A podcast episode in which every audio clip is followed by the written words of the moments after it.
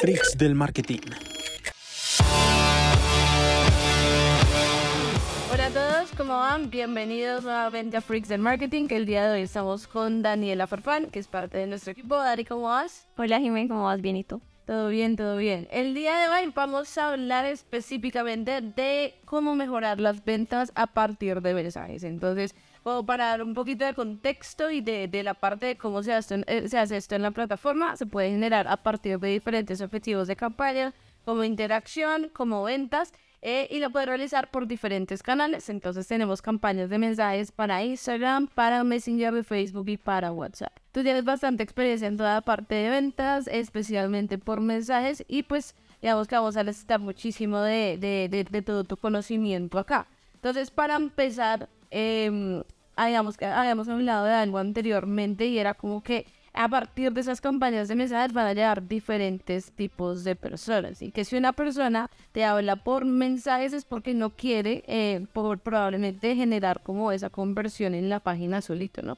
Entonces necesita más ayuda y ese tipo de cosas. Entonces ahí como que nos puedes decir sobre eso específicamente, sobre el tipo de persona que llega a una conversación de WhatsApp, de Messenger o de Instagram.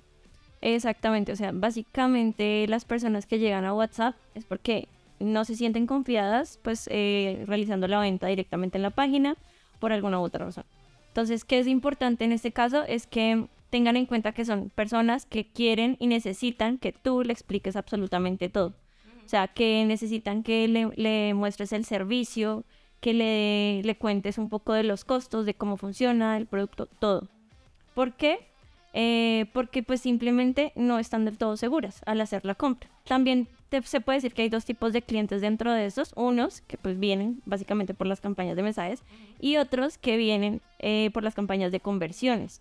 A la página web. Exactamente. ¿Cuál es la diferencia de estos dos clientes?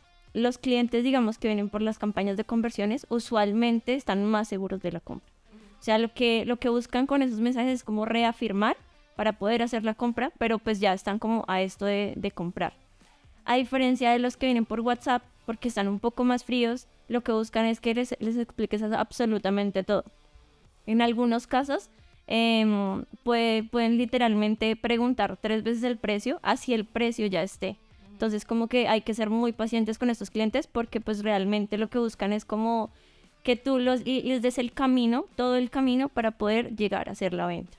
Claro, o sea, las personas que llegan a, a WhatsApp a partir de campañas de, de, página web están más calificadas. Sí. Porque ya tuvieron la oportunidad de ingresar a la página, de leer toda la información del producto, del servicio y les hace falta como algo, como un empujoncito o para, para finalizar su compra. Yo siento que, digamos, ese tipo de personas eh, lo que buscan es el contacto humano para poder finalizar la compra. Es decir, sentir que hay alguien detrás de todo eso que te está apoyando y que, bueno, puedo llegar a alguien cuando vaya a hacer mi compra. Cuando tenga algún problema, tengo a alguien que me respalde, a quien escribirle, a que, con quien, digamos, preguntar.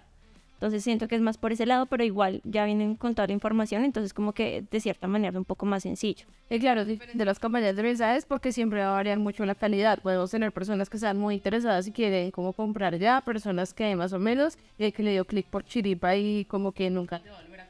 Sí, que solo preguntan y ya dejan de, de responder. Sí, eso pasa muchísimo. Bueno, digamos que estos tipos de personas, ya hablando como en un ambiente como un poco más general, eh, no sé, hay unas que necesitan más información, menos información, hay unas que, por ejemplo, hay algo muy curioso, es que hay personas que les gustan que les envíen audios, a otras que no. Hay como aprendes cómo a leer al tipo de cliente y saber cómo manejarlo, cómo comunicarte con ellos.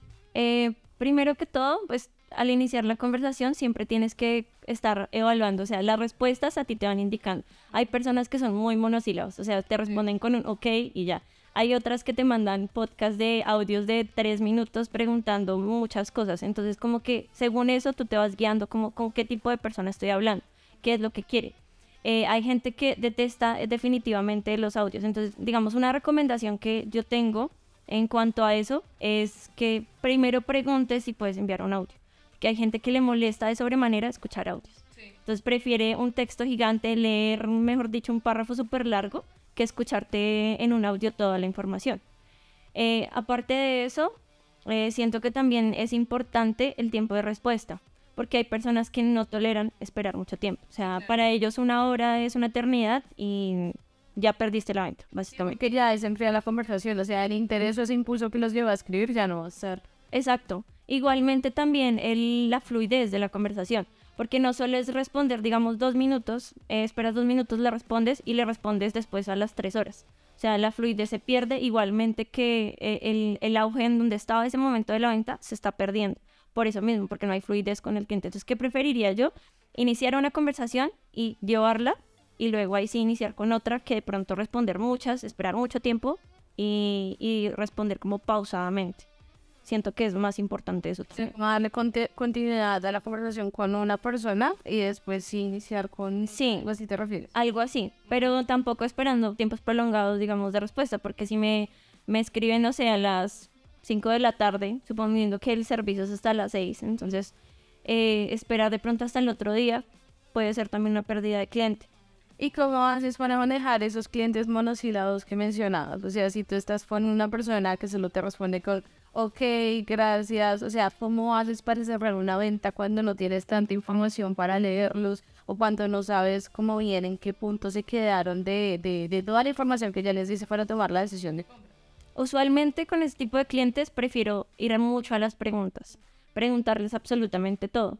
Entonces, eh, suponiendo que si les muestro el servicio, que si tienen alguna duda, que cuál les gustó, que si prefieren que les envíe, no sé, más información, estar siempre constante, o sea, preguntando constantemente. ¿Por qué? Porque sienten la necesidad también de responder. O sea, así sea con monosílabas, tú le sigues preguntando y en algún punto tendrá que soltar un poco. Ya obviamente si no está interesado, pues simplemente no te va a responder. Entonces, pues también se da la opción. Igualmente, en muchos casos los monosílabos son los que también eh, buscan el producto rápido. Entonces, por eso tampoco tam- te están preguntando de todo. Porque a veces pasa también con esos clientes que preguntan absolutamente todo. Exactamente, o sea, te preguntan de qué está hecho, eh, cuánto dura, lo que sea. O sea, te hacen muchísimas preguntas, pero a la final no compran porque simplemente no se sienten seguros. Y así tú les respondas, así tú les des como incentivos de no te va a funcionar, te va a gustar, lo que sea, no, no se sienten del todo confiados para poder hacer la compra. Ok. Entonces, eso varía bastante. Igual, Como sacarle las palabras, es como intentar adquirir más información para saber cómo tratar. Exactamente, sí. Las preguntas siento que ayudan bastante para llevar la fluidez, digamos, de una persona que tal vez no, no te quiera de pronto responder tanto. Ok, digamos que tienes una conversación de primeras tú qué envías, o sea, qué es lo que debes enviar. Digamos que nosotros hemos hablado como que si las personas escriben por algún canal de, de mensajes es para contestarles por ahí, no para dirigirlos a otro canal. Es como que, no sé, tienes una campaña de mensajes por Instagram y lo diriges a WhatsApp, ahí ya perdiste porque la gente se te va a caer ahí. Entonces, ¿qué sería lo primero que tú les envías? O sea, ya la persona dijo como, hola, eh, o no sé, solo te escribió hola, ahí tú, tú, tú qué información es como, como la que puede generar más interés. Eh, primero, lo que enviaría, pues básicamente, eh, la, la empatía, o sea, siempre in- intentar como ser muy empático pues con las personas. Ten en cuenta que estás hablando con gente. O sea, tú no puedes llegar como, mira, este es el producto y ya. No. O sea, tú primero, pues obviamente la- el saludo, como en toda marca, y buscar el interés de lo que realmente quieres, qué es lo que necesitas. Entonces, en qué te puede ayudar, eh, en qué servicio estás interesado. O sea, saber pues específicamente a qué viene. Porque sí, efectivamente mucha gente llega con un hola.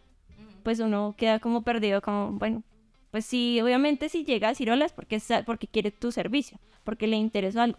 Entonces ya es como preguntarle directamente qué es lo que necesita, en qué le puede ayudar. Entonces sería como empezar por ese lado. Y ya después, dependiendo de cómo vaya fluyendo la conversación, pues ya tú vas eh, estructurando, vas enviando. Igual también, eh, algo que también se me hace importante es que en algunos casos hay algunos productos que de pronto requieren mucha información. Tratar de reducir lo más que puedas esa información. Porque a la gente le da pereza leer. Entonces, eh, imagínate tú estar buscando sobre algo y ver un tres párrafos de texto, o sea, les da pereza. Entonces, eh, procurar siempre ser un poco concretos a menos de que se requiera extenderse. Entonces, sería como más por ese lado. Y bueno, ya con Julián en unos podcasts anteriores habíamos hablado de algo que se llama como un retargeting manual a partir de mensajes. ¿Tú cómo lo recomendarías? O sea, ¿cuánto tienes que esperar para decir como no, esa persona ya no me contestó o esperemos un poquito más y le enviamos algún incentivo? ¿O cómo procedes ahí? Em, yo esperaría, digamos, un día de pronto para el otro. Siento que tampoco es em, bueno acosar a la gente. Porque estar, digamos, no sé, a las tres horas, ven, te gustó, ven, te gustó, ya se empiezan a aburrir. O sea, no, simplemente no quieren. Entonces yo esperaría al menos un día al siguiente día como preguntarle, oye, ¿sigues interesado? Eh, ¿Tienes más preguntas? O sea, siempre tratar de sacarle las palabras con preguntas, como que nosotros estamos interesados en lo que ellos quieren, lo que necesitan. Entonces siento que es más por ese lado. Bueno, acá llegamos a un punto muy interesante y es cómo hacer para que las personas nos respondan más y también para cerrar más ventas. Que eso también lo estaba hablando ahorita contigo y me decías que la clave está en las preguntas. Sí, siempre las conversaciones eh, para mí es como muy importante terminar la conversación con una pregunta. O sea, incluyendo los signos de interrogación. O sea, la mente en, por naturaleza siente la necesidad de responder las preguntas. Entonces, cuando tú dejas una conversación abierta, con simple ok de pronto o simplemente no le respondes a la persona, eh, no te va a responder. O sea, lo más probable es que no te vaya a responder, a menos que obviamente esté súper interesado en el producto, que puede pasar, pero eh, lo más seguro es que no te responda, porque no tiene esa presión que te ejercen las preguntas para responderle a alguien. Entonces, eh, siento que igual los signos de interrogación, o sea, si tú ves en el chat, a veces uno está, no sé, en WhatsApp, revisa, y si no ves el signo de interrogación, como que tú no entras a mirar cambio te da más curiosidad entrar en la conversación y revisar cómo, cómo está preguntando. Entonces es más por irse por ese lado. Bueno, y cuando queremos aumentar la tasa de conversión, es decir, que una persona nos compre más o recuperar un cliente que ya creíamos perdido, ¿tú qué empleas por lo general? Eh, la tasa de conversión de alguien que haya escrito antes. Sí, puede ser. Pues se pueden ir por dos maneras, ¿no? Pues una, volviendo, digamos, retomando la comunicación con la persona eh, preguntándole que, que, de pronto no le gustó, que, pues, que en qué se podría, digamos, eh, mejorar un poco.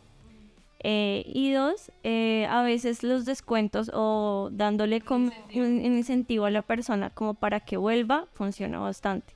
O sea, en algunos casos no, no siempre pasa, porque muchas veces así tú les, les des los incentivos, pues no llega, porque ya no, o sea, ya no están calientes, ya no están en ese momento en el que querían hacer la compra. Entonces, eh, muchas veces no funciona, pero pues como por ese lado de pronto funcionaría para, para entrar un poquito en esos clientes que ya se enfriaron bastante. Yo creo que hay que tener muy en cuenta lo que mencionabas, porque no tenemos que acosar a los clientes, porque es que las personas se causan. Nada más hay que recordar que WhatsApp, por ejemplo, es un canal en donde como que todo es muy personal, ¿no? Porque tú estás hablando con tu familia, con tus amigos. Ahí, por ejemplo, me llegan mensajes de claro y lo odio. Es como, venga, o sea, quítenme de la base de datos porque no quiero tener ese mensaje acá.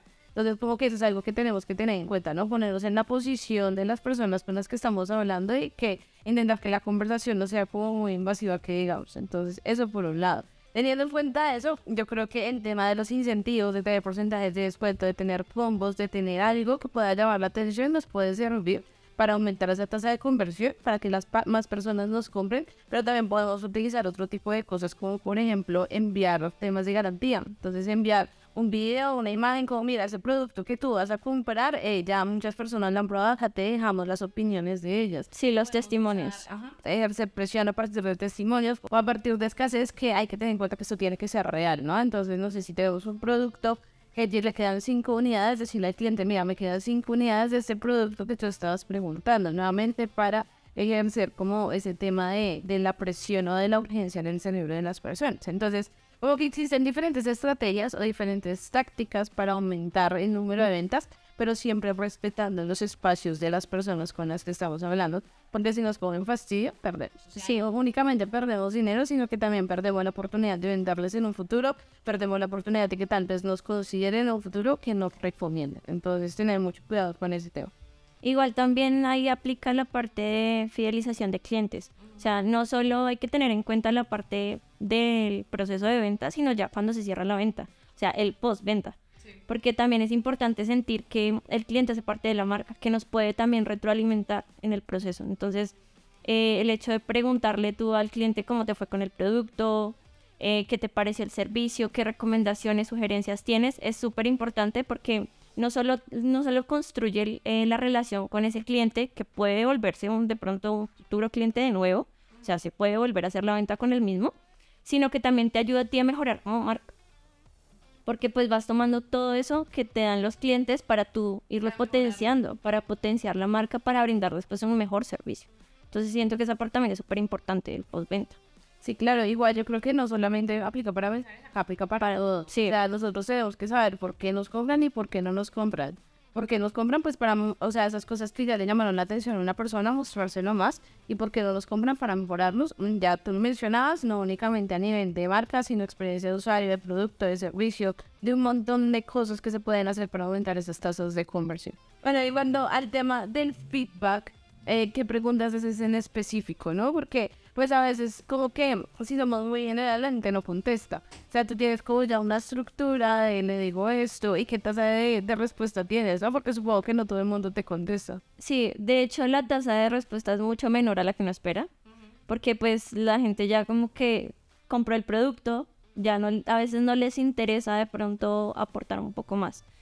Eh, usualmente yo pregunto, digamos, una escala, de pronto un puntaje, cuánto le daría a, la marca, ya sea al servicio, al producto, qué sugerencias podría darle, entonces en qué podría mejorar la marca, qué recomendaciones, qué no le gustó y qué sí le gustó, para tener en cuenta eso. Digamos, cuando tú ofreces un servicio específico, em, tú tienes que saber cuáles son las falencias de ese servicio. Entonces, esas recomendaciones y sugerencias son, los que, son lo que te van a llevar a ir mejorando. Cuando tienes un producto igual, porque entonces eh, si tiene algún defecto, si de pronto no es lo mismo que se ven las fotos, eh, eso también te va a ayudar como a, darte cuenta de lo que estás haciendo mal. Entonces, más o menos son como las preguntas que yo siempre usualmente tengo como de, bueno, una escala, eh, recomendación, sugerencia.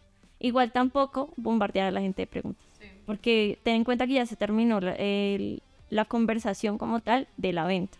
Entonces el post es mucho menos probable que te respondan procurar tampoco a, atormentar a la gente de tantas preguntas porque van a quedar como cálmese. Sí, eso también toca tener cuidado con esa parte. Bueno, yo creo que el tema de la información de los clientes es, es vital, no únicamente para mejorar, que era lo que estábamos hablando, sino que también podemos usar esa información para generar anuncios, ya sea lo que más le ha gustado a las personas o lo que no les ha gustado tanto, por ejemplo. Entonces ya sabemos que tenemos que mejorarlo, tenemos que ponerlo muchísimo más claro en todo el tema de la comunicación. Entonces, yo creo que ese es uno de los puntos más importantes, porque es que si no tienes ventas, tienes que averiguar por qué. Y si tienes ventas, tienes que averiguar qué es lo que está llamando la atención de todo lo que estás haciendo para generar aún más. Bueno, Dani, ya como para ir cerrando, ¿cuáles son tus conclusiones, tus principales recomendaciones en cuanto al tema de, de cierre promesas? Eh, bueno, mis recomendaciones pues más importantes son la parte, primero la parte de los tiempos, siento que es muy importante tener en cuenta eso, eh, cuándo iniciar, cómo va el proceso de la venta, o sea, la fluidez de la conversación. Eh, otra cosa que siento que es importante, las preguntas, indudablemente, siento que es un tema que no se puede dejar de lado nunca. Eh, los feedback, o sea, tener en cuenta siempre eso. y la empatía.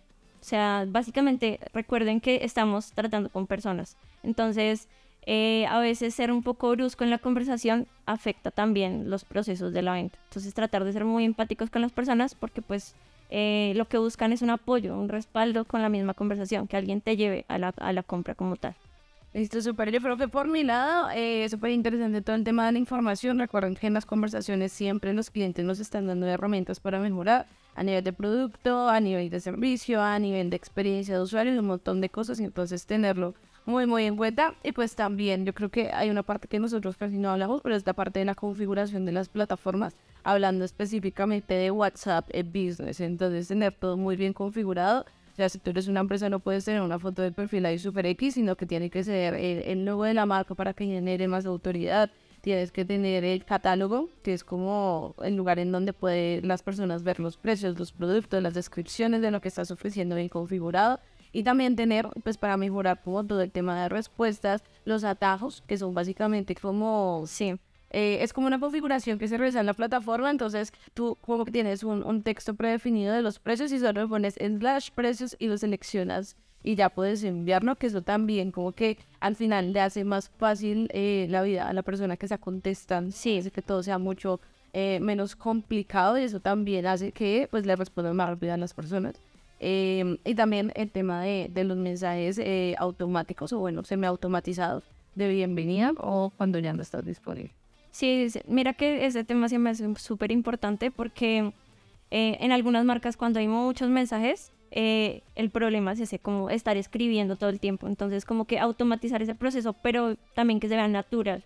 Porque recuerda que pues, a uno no le gusta hablar con una máquina. Entonces, tampoco la idea es llegar a ese punto en donde la, la persona sienta que está hablando con una, una máquina y que la máquina es la que te responde, sino una persona. Pero pues para eso mismo tú mismo puedes crear la, el, el mensaje, estructurarlo de tal forma que te funcione en caso de, pues de que necesites mandar un poco en masa esos, esos mensajes. Entonces sí me hace súper importante esa parte. Bueno chicos, es todo por hoy. Eh, la próxima semana tendremos una nueva entrega de Freaks del Marketing. Recuerden seguirnos en todas nuestras redes sociales y cualquier cosa que necesiten estamos por día. Gracias Dani. Chao. Gracias a ti, chao. Chao.